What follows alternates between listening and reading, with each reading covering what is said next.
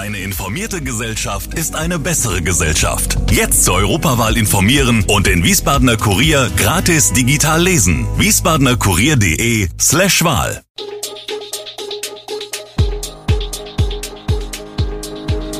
Gude, unser morgendliches News Update. Das Wichtigste aus Wiesbaden für Sie im Überblick. Guten Morgen aus Wiesbaden an diesem 10. Dezember. Ausfall der Salzbachtalbrücke kostet 350.000 Euro täglich, Geldbote im Westend überfallen und die Boosterimpfung ist doch schon nach drei Monaten möglich. Das und mehr hören Sie heute im Podcast. Was lange vermutet wurde, hat die IHK Wiesbaden nun berechnet. Wegen der Sperrung der Salzbachtalbrücke am 18. Juni sind bis heute über 52 Millionen Euro Kosten verursacht worden. Das hat eine Berechnung der IHK Wiesbaden in Zusammenarbeit mit den Industrie- und Handelskammern und Handwerkskammern Wiesbaden und Rheinhessen ergeben. Das sind rund 350.000 Euro täglich bezogen auf die Werktage. Die Brückensprengung war ein wichtiger Zwischenschritt zum Neubau, doch weiterhin müssen unsere Mitglieder Tag für Tag die Versäumnisse der Verkehrsplanung ausbaden. Täglich geht wertvolle Zeit in Staus und auf Umleitungsstrecken verloren, sagt Christian Gassel, der Präsident der IHK Wiesbaden. Faktoren, die in die Berechnung mit eingeflossen sind, waren unter anderem Spritkosten, die wegen der Umfahrungen entstanden sind, Personalkosten etwa im Schwerlastverkehr und Zeitkosten für Pendler. Wir bleiben bei der Salzbachtalbrücke. Der 18. Juni hat das Leben der Einzelhändler im Wiesbadener Hauptbahnhof verändert.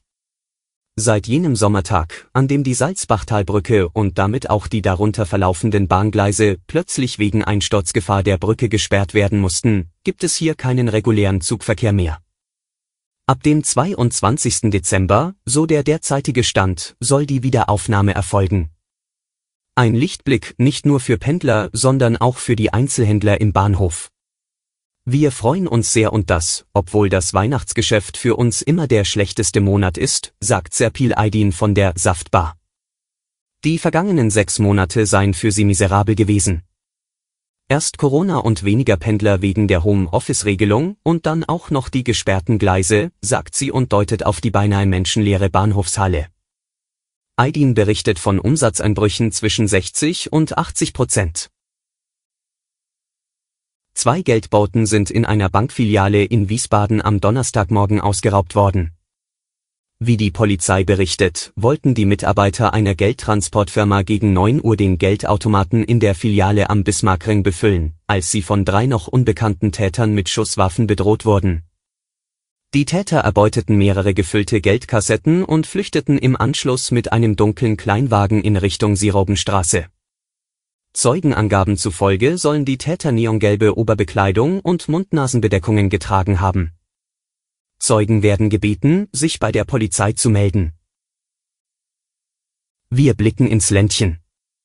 Die Entscheidung über den Verlauf der Stromtrasse im Wiesbadener Osten ist fürs Erste gefallen, und anders als ursprünglich geplant wird ein Teil der Hochspannungsleitung unterirdisch verlegt. Das Weschbachtal wird verschont. Eine Teilstrecke wird als Freileitung über zwölf Masten geführt. Die drei Kilometer lange Strecke beginnt mit dem ersten Mast östlich der A3 innerhalb der bereits bestehenden Trasse und endet mit dem letzten Mast westlich der Lentjesbahnstrecke. Von dort aus geht es anders als in der ursprünglichen Planung, drei Kilometer mit Erdkabeln bis zur Umspannanlage Bierstadt weiter. Das hat der Netzbetreiber Sühner mitgeteilt. Den Bau der Stromtrasse übernimmt die Sühner, den Ausbau der Umspannanlage in Bierstadt SW-Netz. Die geplante Bauzeit geht von Anfang 2023 bis Anfang 2024. Wegen des neuen Kabelabschnitts verfünffachten sich die Kosten im Vergleich zur ursprünglichen Planung, heißt es von dem Unternehmen. Klaus Reuter, der Sprecher der Kloppenheimer Bürgerinitiative Rettet unser Ländchen, ist mit der Hybridlösung zufrieden. Ich freue mich, dass wir gemeinsam eine akzeptable Lösung gefunden haben und dennoch die Stadt vor dem Dunkelfall retten. Wer sich langsam Gedanken über einen Weihnachtsbaum macht, kann morgen nach Hessloch fahren. In diesem Jahr gibt es wieder Weihnachtsbäume aus dem Stadtwald. Am Samstag 11. Dezember können zwischen 11 und 15 Uhr Tannen in der Kultur in Hessloch selbst geschlagen werden. Die Zufahrt über den Friedhof ist ausgeschildert. Die Bäume stammen aus umweltfreundlicher Waldwirtschaft und sind FSC und Naturland zertifiziert. Verkauft werden Nordmantannen in einer Größe zwischen einem und drei Metern. Und nun noch ein Blick auf die Corona-Lage im Land. Die Ständige Impfkommission, STIKO, will die Corona-Impfung Kindern von 5 bis 11 Jahren mit Vorerkrankungen und Kontakt zu Risikopatienten empfehlen. Aber auch gesunde Kinder sollen auf Wunsch und nach ärztlicher Aufklärung geimpft werden können, teilte das Expertengremium am Donnerstag zu einem Beschlussentwurf mit. Es handelt sich noch nicht um eine finale STIKO-Empfehlung, es läuft nun noch ein Abstimmungsverfahren mit Fachgesellschaften und Ländern. Änderungen seien noch möglich. Zwar ist die 7-Tages-Inzidenz in der Altersgruppe sehr hoch, so dass man davon ausgehen kann, dass ohne Impfung ein Großteil der 5- bis 11-Jährigen mittelfristig infiziert werden wird, allerdings verlaufen die meisten Infektionen asymptomatisch, teilte die STIKO mit. Kinder ohne Vorerkrankungen in dieser Altersgruppe hätten derzeit ein geringes Risiko für schweres Covid-19, Krankenhauseinweisung und Intensivbehandlung, Boosterimpfungen gegen Covid-19 könnten nach Einschätzung der Europäischen Arzneimittelbehörde EMA für alle Geimpften auch schon nach drei Monaten erfolgen. Ungeachtet der geltenden Empfehlungen, die Auffrischung nach sechs Monaten zu verabreichen, sprechen die derzeit verfügbaren Daten für eine sichere und wirksame Auffrischungsdosis bereits drei Monate nach Abschluss der Grundimmunisierung, sagte der EMA-Direktor für Impfstrategie Marco Cavalieri.